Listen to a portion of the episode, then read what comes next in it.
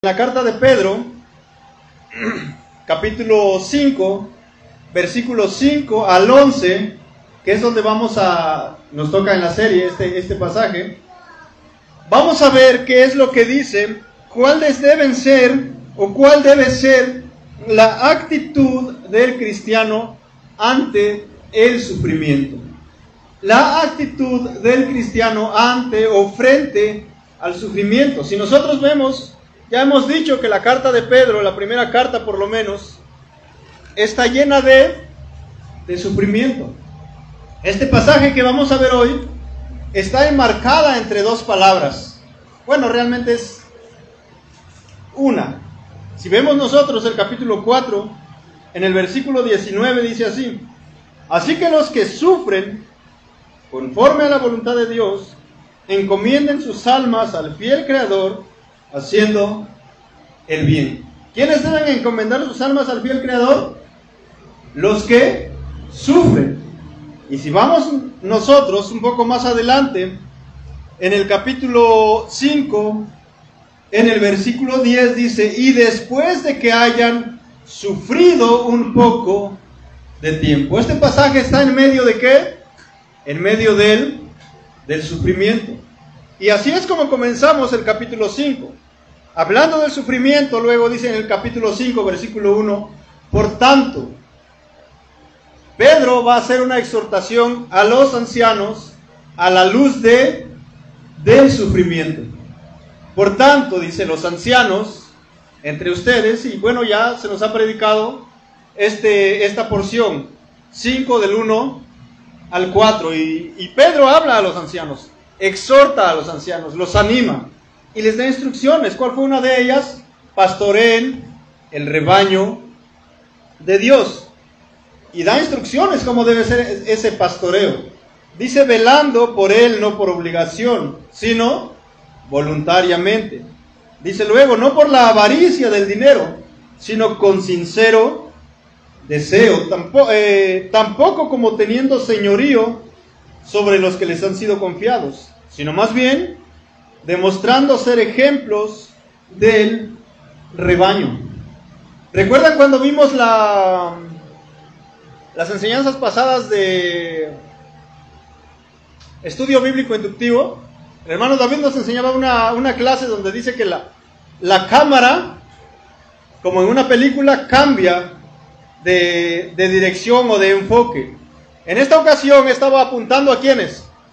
A los ancianos. Los tenía ahí cerquita. Es como cuando en la televisión dicen, no sé cómo le dicen cuando te enfocan la cara así cerquita. Bueno, eso que dijeron, la hermana de Septiembre lo sabe. Seguramente ha trabajado en alguna producción de, de cine. Bueno, te acercan la cámara y dice, y Pedro les empieza a hablar a los ancianos. Y los ancianos aparecen en primer plano en nuestra, en nuestra pantalla, en nuestra televisión. Pero ahora Pedro el director de la película va a hacer un cambio de cámara. La cámara va a cambiar y ahora Pedro ya no va a hablar a los ancianos, sino que va a hablar a quienes. En el versículo 5, ¿qué dice? Asimismo. El capítulo 5 empieza con una palabra, por tanto. Y el, el versículo 5 empieza con otra palabra. Asimismo. De la misma manera, así como los ancianos para ustedes jóvenes también hay instrucciones. También voy a darles una pequeña exhortación. De la misma manera como los ancianos escucharon lo que deben hacer, ustedes jóvenes, a ustedes también les va a tocar, les va a tocar algo. ¿Y quiénes son estos jóvenes de los que habla? Bueno, estaba leyendo algunos comentarios y algunos decían, mm, bueno, como ya habló a los ancianos de la iglesia, ahora va a hablar a los diáconos de la iglesia. Pero este comentarista decía, yo pienso que está hablando a los, a los diáconos ahora. Otro comentarista decía, no hay respaldo bíblico para que este pasaje hable de los diáconos, porque en la Biblia no nos dice una edad específica para desarrollar algún cargo en la, en la iglesia. No dice, no, bueno, pues los diáconos deben ser jóvenes y los ancianos deben ser pues ya mayores. No nos dice eso, ¿o sí? No, ¿verdad? No hay una edad determinada para alguien que sea diácono. Entonces hay dos posibilidades. Que sean jóvenes pues jóvenes de edad o tal vez jóvenes en, la fe. Normalmente en los tiempos de, de Pablo, en estos tiempos de Pedro tal vez todavía, pues casi están en la misma época, ¿verdad? Eh, jóvenes eran, como ya dijimos en un estudio de Timoteo, que era hasta cuántos años se consideraban jóvenes? ¿Jóvenes? Hasta los 39 más o menos se decía que un hombre era, era joven, era inexperto en las cosas de la vida. A partir de 40 años ya eras un adulto, ya habías recorrido bastantes kilómetros a lo largo de tu vida. Por lo tanto ya tenías alguna, de alguna manera, sabiduría, experiencia en las cosas de la vida. Así que estos jóvenes pueden ser jóvenes de edad o jóvenes en la fe. ¿Y cuál es la instrucción? ¿Cuál es eh, la exhortación a, los jóvenes? ¿Cuál es la primera instrucción? ¿Cuál es la primera actitud que los creyentes deben presentar ante el sufrimiento? Bueno, dice que los creyentes, ¿qué es lo que hacen? Se someten. En el versículo 5.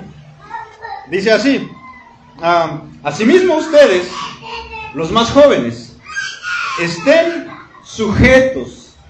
¿Sujetos a quiénes? Bueno, dice Pedro, a los mayores. Aquí está la instrucción. Ustedes, los más jóvenes, estén sujetos a los mayores. Sométanse a los mayores. ¿Cuáles son los mayores? Bueno, los ancianos de los que ha hablado en los versículos mm, anteriores. ¿Cuál debe ser la actitud de los jóvenes? Bueno, pues, someterse. ¿Qué quiere decir esta palabra de someterse o sujetarse? Quiere decir, estaba investigando y dice que quiere decir ordenar abajo. Denota ponerse en sujeción u obediencia. Quiere decir mostrar respeto, obediencia a los, a los mayores. ¿Y por qué esta instrucción es a los más jóvenes? Normalmente los más jóvenes, ¿cómo es la actitud de los jóvenes? Pues medios rebeldes, ¿no? Medios como que no respetan mucho, ¿verdad? El pastor Eduardo se acerca a los jóvenes y dice, jóvenes, ayúdenme por favor. Al rato, ahorita estamos este, jugando, estamos divertidos aquí. Más tarde, pastor.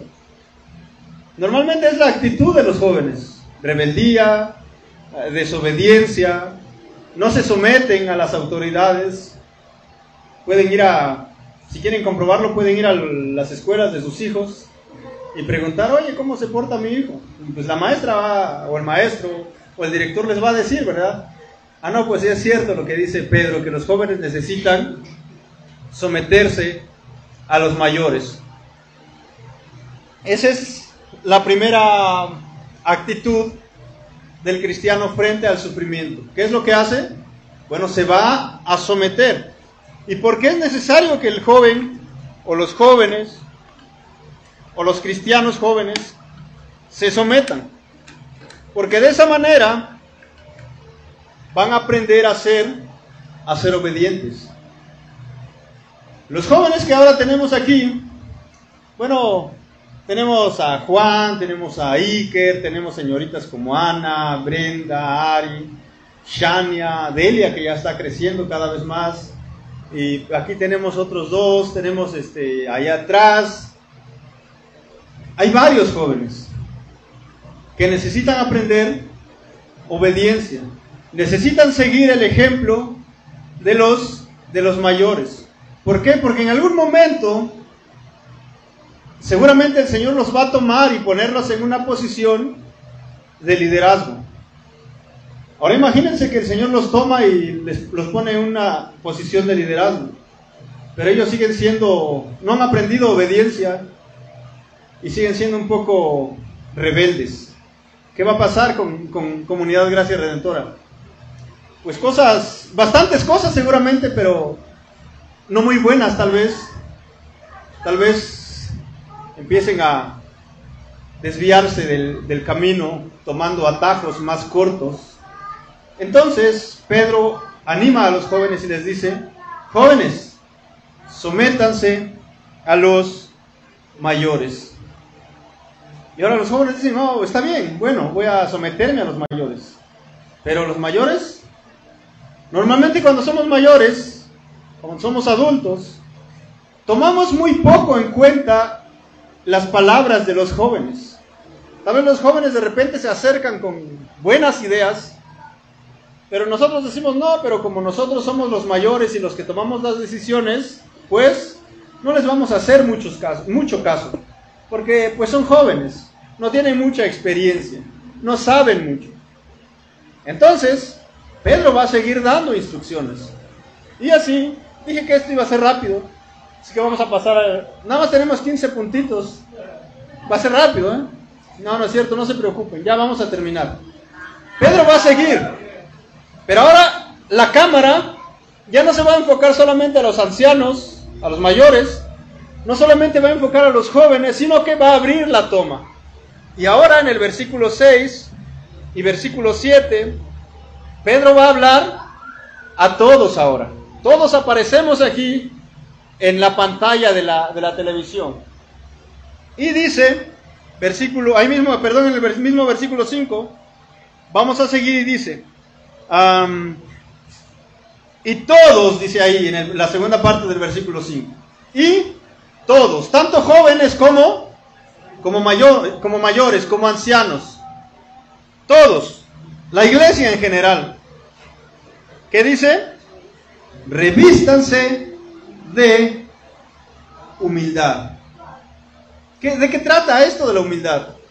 Normalmente cuando hablamos de esta palabra humildad, tenemos un mal concepto o un concepto equivocado de humildad. Cuando vemos nosotros noticiarios o cosas así, dicen, eh, tenemos una noticia que pasó en un barrio muy, muy humilde. Pero ¿cómo usan esta palabra humilde? Para decir un barrio muy pobre, con muy pocos recursos económicos. Pero la humildad no es necesariamente o no necesariamente tiene que ver con nuestras carteras, más bien tiene que ver con una actitud del, del corazón. De eso se trata la humildad. ¿De qué trata la humildad? La humildad es una actitud del corazón más que de la cartera. Es algo que debemos tener claro. Justamente ayer veía un reportaje acerca de futbolistas. No lo busqué, me apareció ahí. Y hablaba de un, de un futbolista colombiano bien famoso en este momento, se llama Luis Díaz, se llama. Bueno, este cuate era bien pobre cuando, cuando era niño, y pues ahí alguien lo descubrió y empezó a jugar en su país y de repente llegó a, ahora actualmente juega en Inglaterra. Y hablaba de otros dos futbolistas colombianos también, que siguen jugando en Colombia, no son muy brillantes para jugar como el otro, pero decía, estos cuates que siguen jugando en Colombia y que ganan muy poco dinero, tienen unos carrazos enormes de lujo. Y el otro que juega en Inglaterra es bien humilde porque sigue teniendo su, su yetita este, 2015. Entonces, el concepto de humildad en el mundo es, eres, este, ¿cómo se puede decir? No muestras, no presumes tu, tu poder económico, eres, eres humilde. Si lo presumes entonces, no eres humilde. Pero no se trata de eso la humildad. La humildad se trata de una actitud que nosotros, que nosotros tenemos. Ah, si pueden ver ahí, hay, una, hay una, un hombre ahí quitándose el sombrero y adelante de él está una, una sombra de él mismo. Una sombra bien, bien pequeña.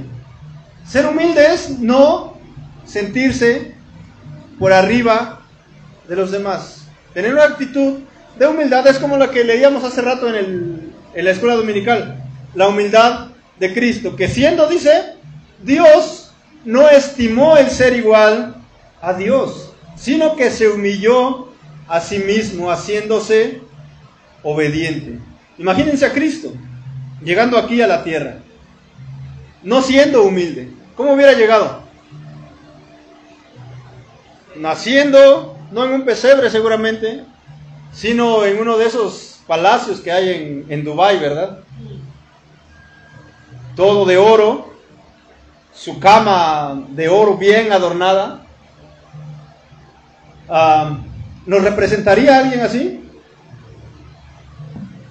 Pues tal vez algunos sí, a la minoría seguramente, pero a muchos de nosotros, con una actitud altanera, llegando Jesús, naciendo, creciendo y inmediatamente ordenando a, sus empleados que seguramente iba a tener alfombra roja porque voy a, voy a salir, porque voy a bajar del, de la limusina.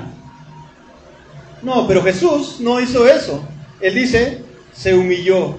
No se consideró más que los demás, sino que vino y vivió como la gente en su tiempo. Se vestía de la misma manera, hablaba el mismo idioma, vivía igual.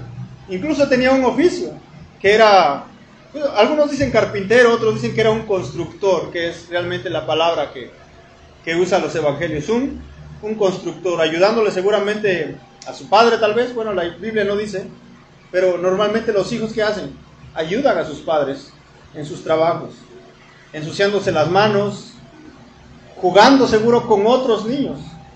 Era humilde, se rebajó a nuestra, a nuestra condición, a nuestro nivel. Y es lo que dice, dice Pedro.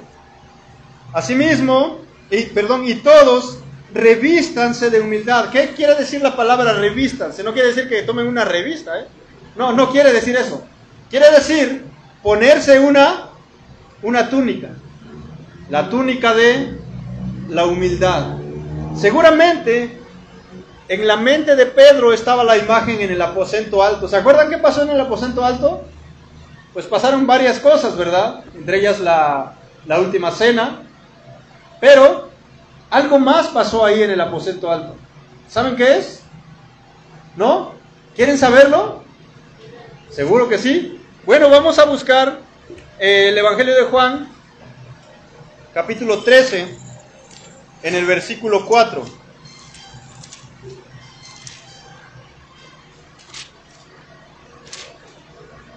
Juan capítulo 13, versículo... Bueno, vamos a leer desde el versículo 1. Dice así. Antes de la fiesta de la Pascua, sabiendo Jesús que su hora había llegado para pasar de este mundo al Padre, habiendo amado a los suyos que estaban en el mundo, los amó hasta el fin. Ya Jesús sabía que ya sus días en la tierra estaban contados, ya iba a ir a la cruz, iba de regreso a donde estaba su Padre. Versículo 2.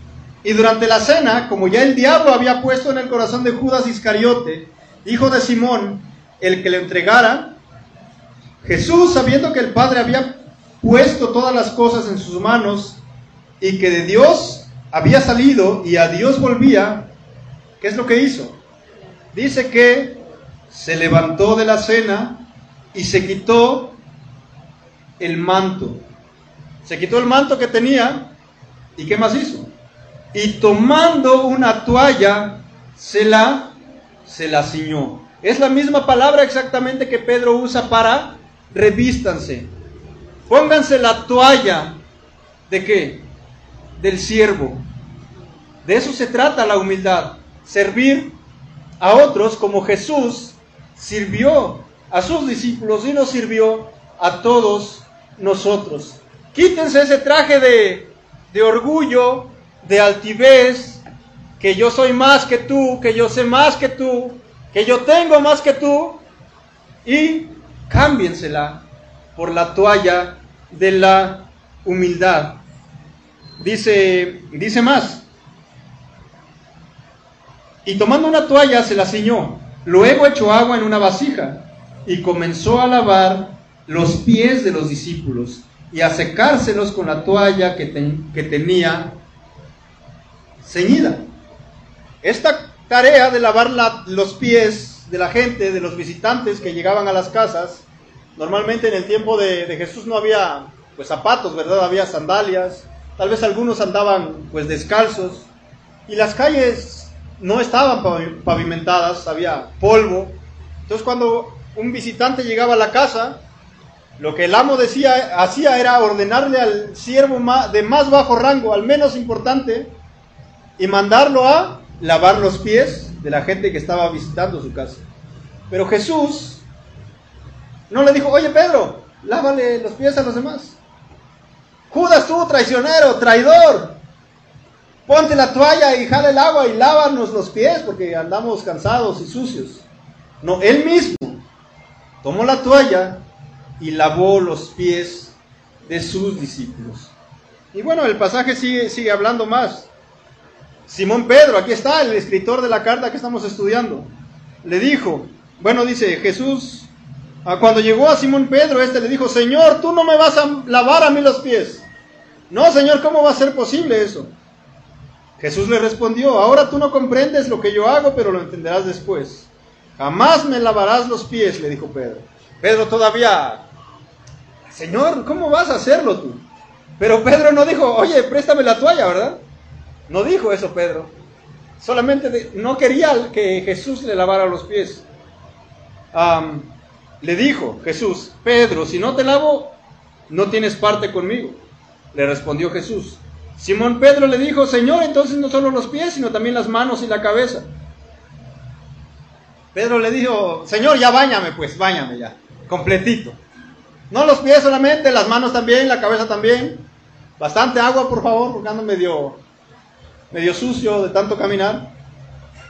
Así que Jesús está diciendo, jóvenes, mayores, revístanse de humildad. No solamente los jóvenes, no solamente los, mayores, sino todos. ¿Y en qué trato debe ser esa humildad? En su trato mutuo, en el trato los unos con los otros. Sírvanse los unos a los otros. Nadie creyéndose más que el otro. Siempre que, veo esos pasajes me recuerda un amigo argentino que, tengo que decía, ah, ¿qué te pensás que sos vos? Decía. ¿Qué, ¿Quién piensas que eres tú? ¿Piensas que eres más que yo? No, todos somos, dice Pedro, iguales. Nadie es más importante que, otro en la iglesia del Señor. El pastor Eduardo no es más importante que, que Juan, porque el hermano predica y Juan solamente mueve ahí las, las diapositivas. No, todos somos iguales, porque todos hemos sido comprados con la misma sangre.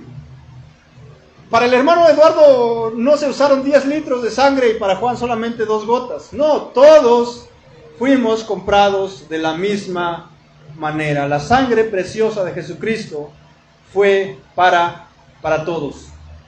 Y si vamos al lado contrario, somos igual de pecadores. Nadie es mejor que el otro. Todos somos exactamente iguales, en diferentes manifestaciones de pecado, pero iguales. Depravados, totalmente. Perdidos, totalmente. Así que, en nuestro trato mutuo, Seamos, dice Pedro, humildes. Y para no cansarlos más, vamos a, a pasar al tercer punto. El cristiano en medio del sufrimiento pone sus preocupaciones en el Señor. Versículos 6 y 7. Dice así. Humíllense pues bajo la poderosa mano de Dios, para que Él los exalte a su debido tiempo sigue hablando un poco acerca del tema de la humildad. Humíllense, uh, rebájense, no son más que los demás. Pues dice, bajo la poderosa mano de Dios, para que Él los exalte a su debido tiempo. Y nuevamente podemos recordar el pasaje de Filipenses. Dice que Cristo se humilló hasta lo sumo, haciéndose obediente hasta la muerte y muerte de cruz. Y dice luego, y Dios lo exaltó, dice, hasta lo sumo. Después de su humillación vino su exaltación. Y Pedro está diciendo lo mismo. Humíllense, dice luego, para que Él los exalte a su debido tiempo. Dios les va a dar su lugar, pero es necesario primero que, que se humillen. ¿Y cómo se muestra esa, esa humillación? Vean el versículo 7 echando toda su ansiedad sobre Él, sobre Dios, porque Él tiene cuidado de ustedes. ¿Saben cuándo, cuando mostramos nuestra falta de humildad y más bien nuestra soberbia? Cuando no dependemos de Dios. Cuando estamos pasando un montón de cosas, pero no ponemos esas cargas en las manos de Dios. O incluso cuando no no, le contamos a otros hermanos que pueden ayudarnos a llevar esas cargas. Dice, creo que Gálatas, eh, eh, lleven los unos las cargas de los otros. Pero ¿cómo un hermano puede llevar tu carga junto contigo si no le has contado nada? Ah, hace unos días unos hermanos acaban de regresar de Ciudad Juárez. ¿Saben a qué fueron? ¿A qué? Fueron a recibir consejería, bueno también, pero fueron más bien a capacitarse para poder aconsejar a la iglesia. Y alguien por ahí me contó que tienen una pequeña tarea que presentar luego. Tienen que dar algunas horas de consejería entre las tareas que ellos tienen. Ellos han recibido una capacitación. Falta mucho más por capacitarse, pero son candidatos a que puedas acercarte y decirle, oye hermano, ¿quién sabe, ¿saben quiénes fueron? A ver, díganme quiénes fueron.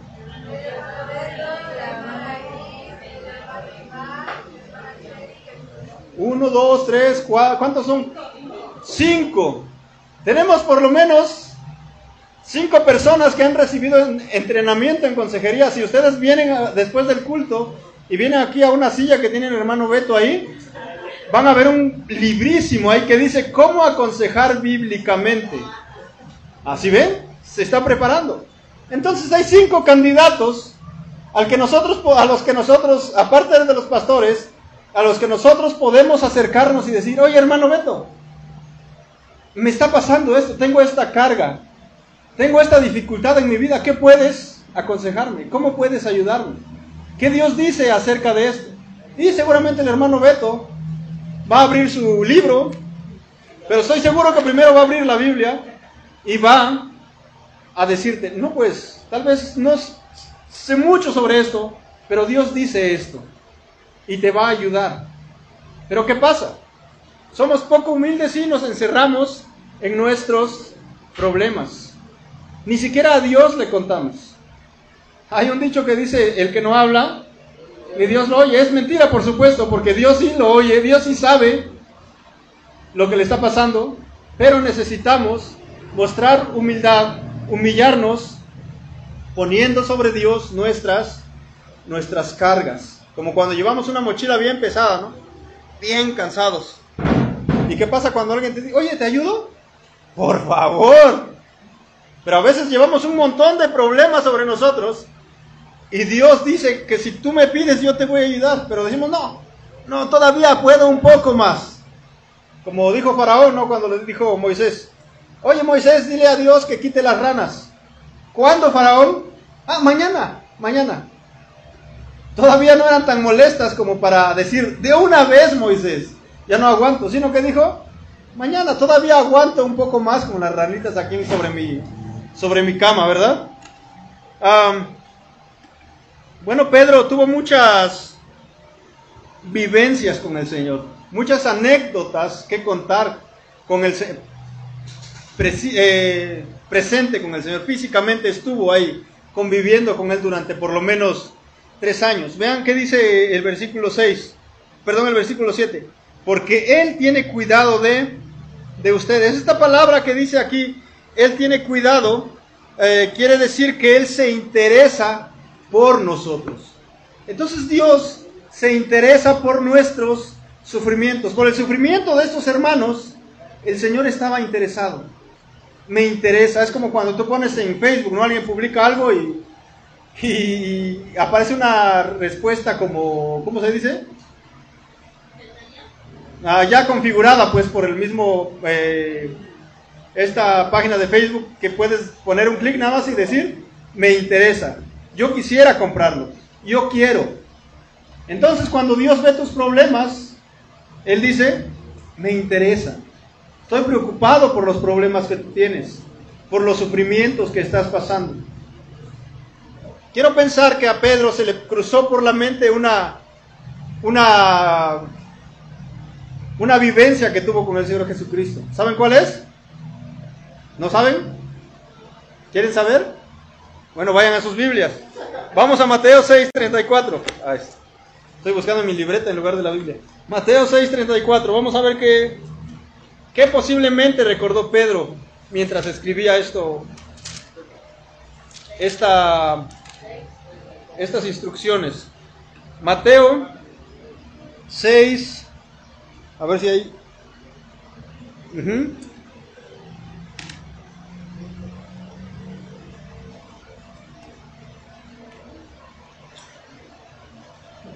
Vamos a ver, Mateo 6:34 primero.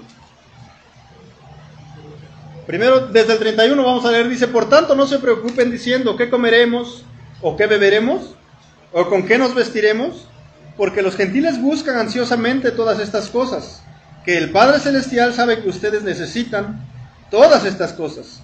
Pero busquen primero su reino y su justicia, y todas estas cosas les serán añadidas.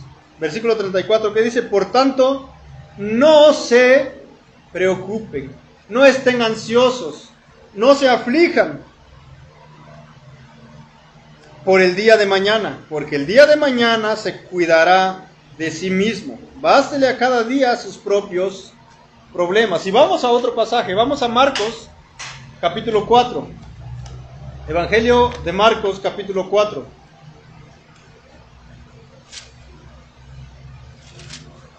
Versículo 38. Vamos a ver desde el 35. Dice así.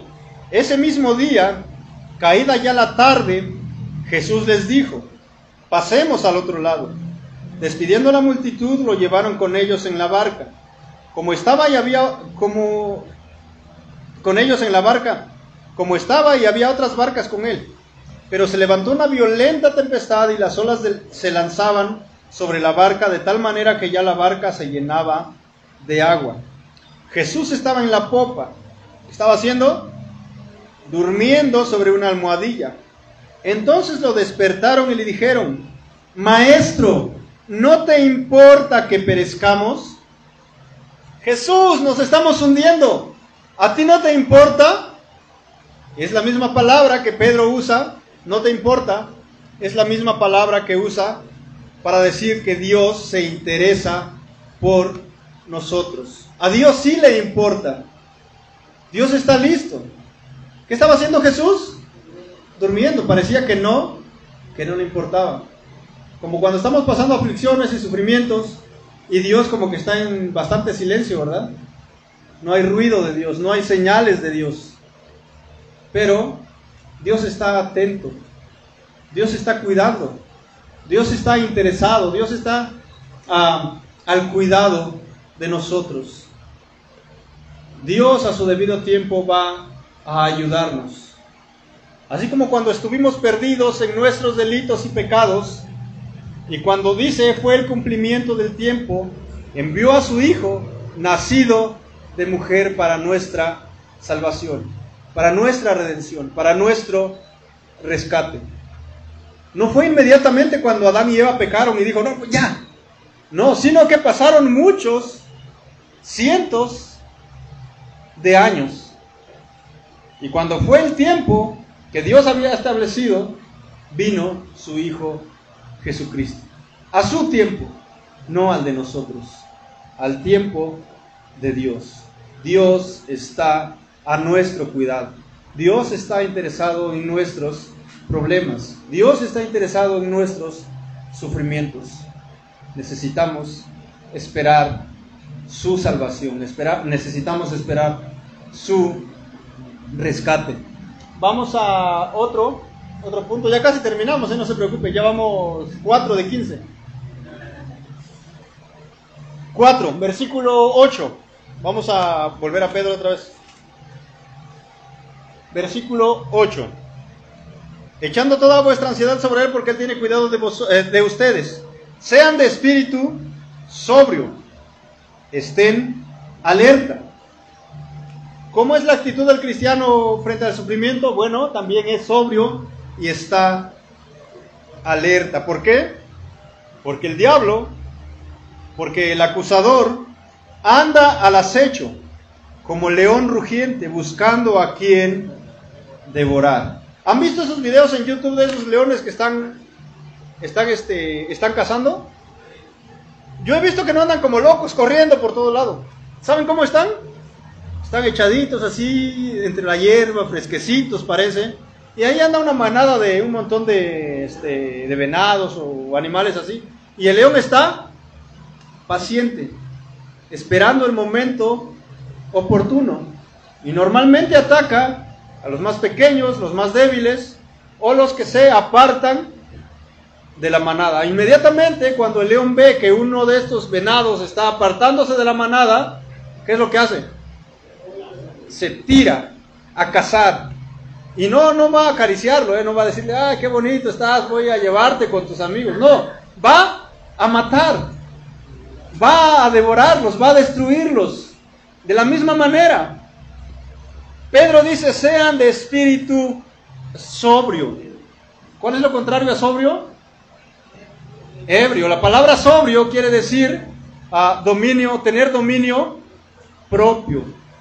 Ebrio es aquel que ha tomado unas cervecitas y pues ya no tiene dominio propio, ¿verdad? Dice un montón de cosas raras, ya ni siquiera se puede mantener en pie, ¿no? Anda por todos lados, parece bailando. No hay equilibrio en él. Ese es un ebrio, pero un sobrio tiene dominio propio.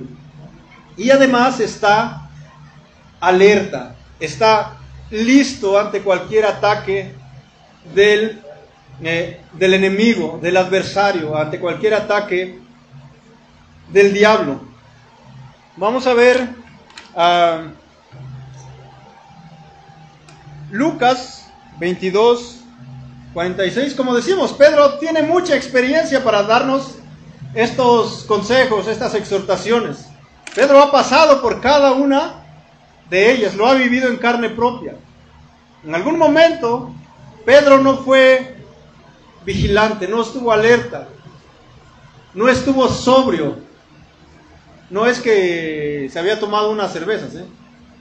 sino que no tuvo dominio propio para aguantar el sueño. ¿Se acuerdan de, esa, de ese pasaje, de esa historia que, Pedro vivió? Bueno, vamos a ver eh, Lucas 22, 46. El cristiano debe estar sobrio, debe estar alerta, porque sabe que vive en un mundo en constante peligro, donde el enemigo está listo para lanzarse sobre él y tratar de destruirlo. Vamos a ver Lucas 22, 46. ¿Ya están ahí? ¿Cuántos están ahí? Ya. ¿Ya? Pues qué bueno, porque yo todavía no. Pero ya casi. Lucas 22, 46 dice así. Um, desde 39 vamos a leer para entender toda la historia. Saliendo Jesús se encaminó como de costumbre hacia el monte de los olivos. Y los discípulos también lo siguieron. Cuando llegó al lugar les dijo, oren para que no entren en tentación. Y se apartó de ellos como un tiro de piedra.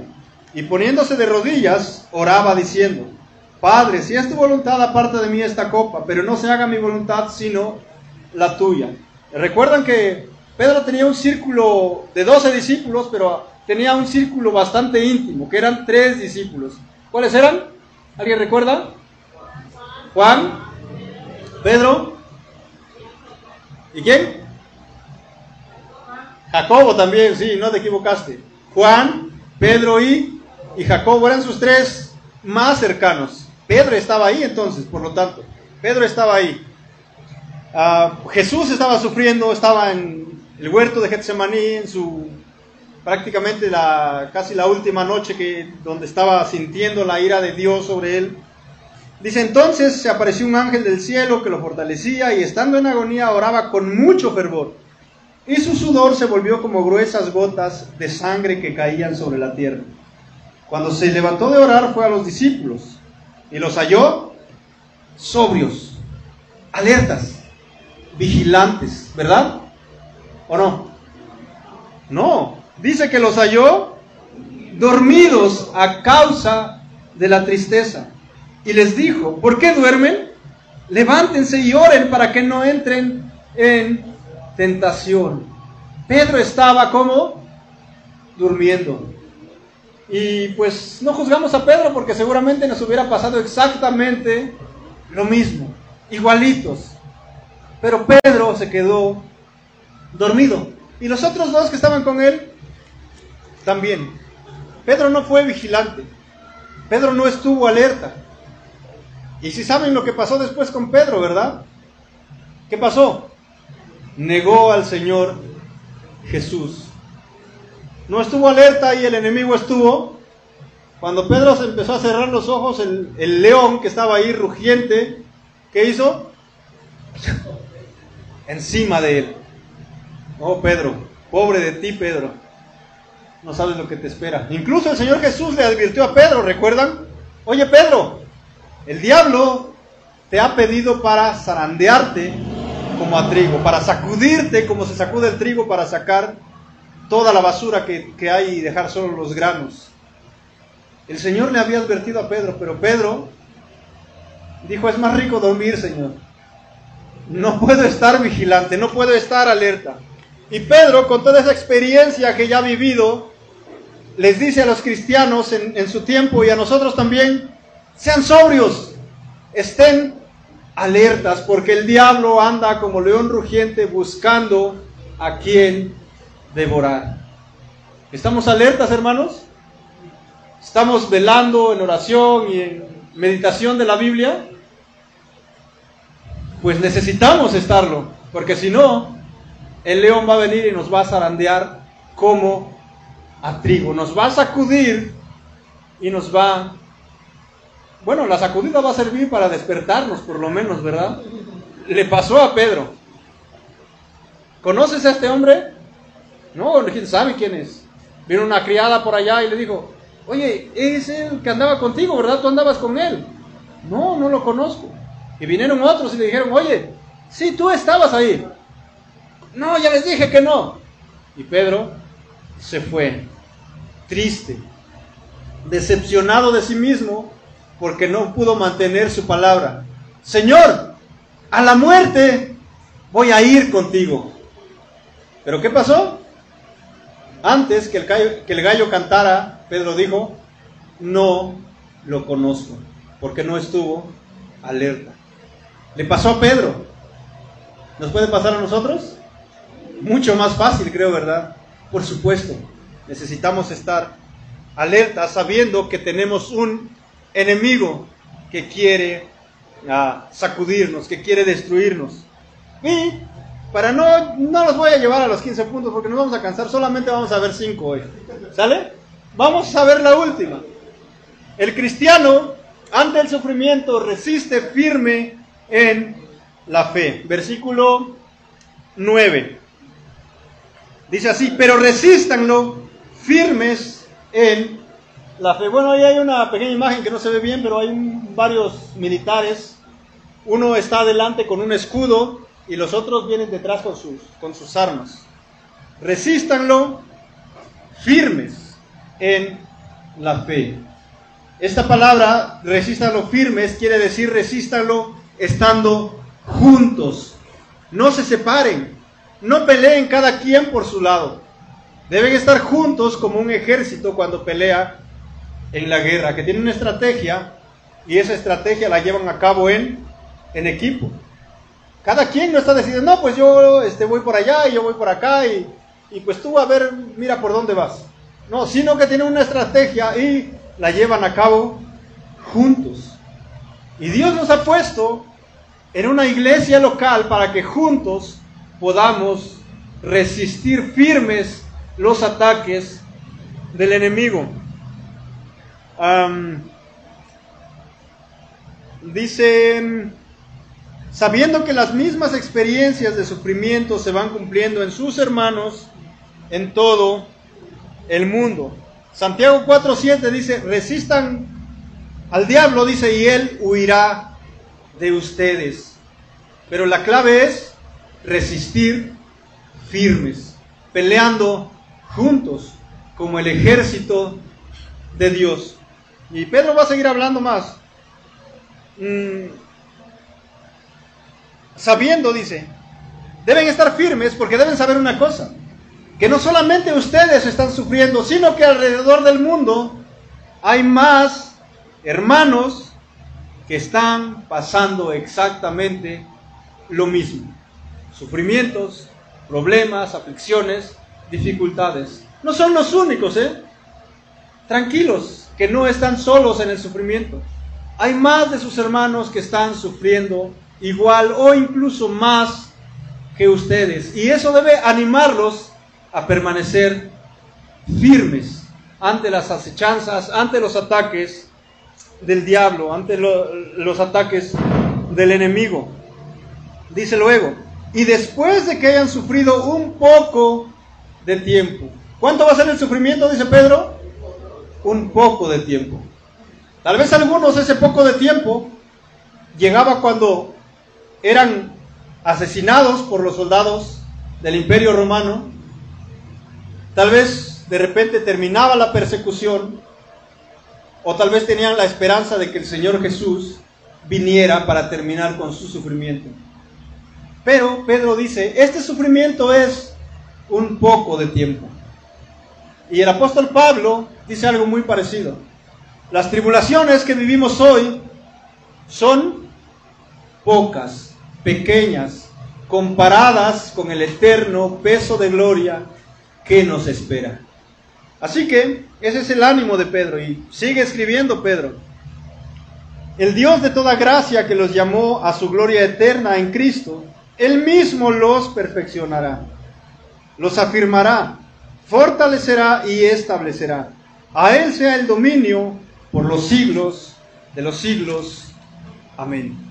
El Dios de toda gracia que los ha llamado. Él va a perfeccionarlos, los va a afirmar, los va a fortalecer y los va a establecer. Dios tiene trabajo todavía con ustedes. Este sufrimiento no es el fin todavía. El Dios de toda gracia está con ustedes. El Dios de toda gracia, por más sufrimientos y cosas difíciles que estamos pasando está con nosotros. Y hay trabajo que va a hacer todavía en nosotros. Así que podemos seguir adelante confiando en el Dios de toda gracia. Y sabiendo que el Dios de toda gracia está con nosotros, nuestras actitudes no van a ser afectadas por las situaciones que pasamos. Van a ser afectadas porque sabemos que Dios está con nosotros. Así que nuestra actitud no va a ser como el hombre del video, no me importa nada, sino más bien me importan todos, porque todos juntos podremos ah, vencer, todos juntos podemos imitar a Cristo. Esta palabra de Él los afirmará me recuerda la, la parte cuando, cuando el Señor Jesucristo resucita y lo ven las mujeres que la tumba está vacía y hay un, creo que hay un ángel que les dice, el Señor no está aquí, ha resucitado, vayan y digan a quién. No, a Pedro. Vayan y díganselo a quién. A Pedro, especialmente a Pedro. ¿Por qué no dijo vayan y díganlo a Juan? Vayan, vayan y díganlo a Mateo, a Jacobo. Porque Pedro es el que había ah, fallado de una manera bien horrible negando al Señor váyanse, vayan y díganselo a Pedro. Y que él dice, eh, afirme a sus hermanos. Pedro está lleno de experiencias con el Señor. Y esas experiencias que él ha pasado, dice, háganlas para que no les pase lo mismo que a mí. ¿Cuáles fueron las cinco actitudes entonces? La primera, ¿cuál fue? El cristiano ante el sufrimiento que hace, se somete, ¿qué más? Es humilde. La tercera, pone sus preocupaciones en el Señor. La cuarta, es sobrio y está alerta. Y la quinta, resiste firme en la fe. Esa debe ser nuestra actitud toda nuestra vida. No solamente ante el sufrimiento, sino también ante los triunfos y los éxitos y, las alegrías. Cinco actitudes que el cristiano necesita imitar de nuestro Señor Jesucristo. Así que con esto terminamos, hermanos. Gracias por luchar con el sueño, como Pedro. Bueno, Pedro no luchó, ¿verdad? Él se dejó vencer. Gracias por estar alertas y atentos a la palabra de Dios.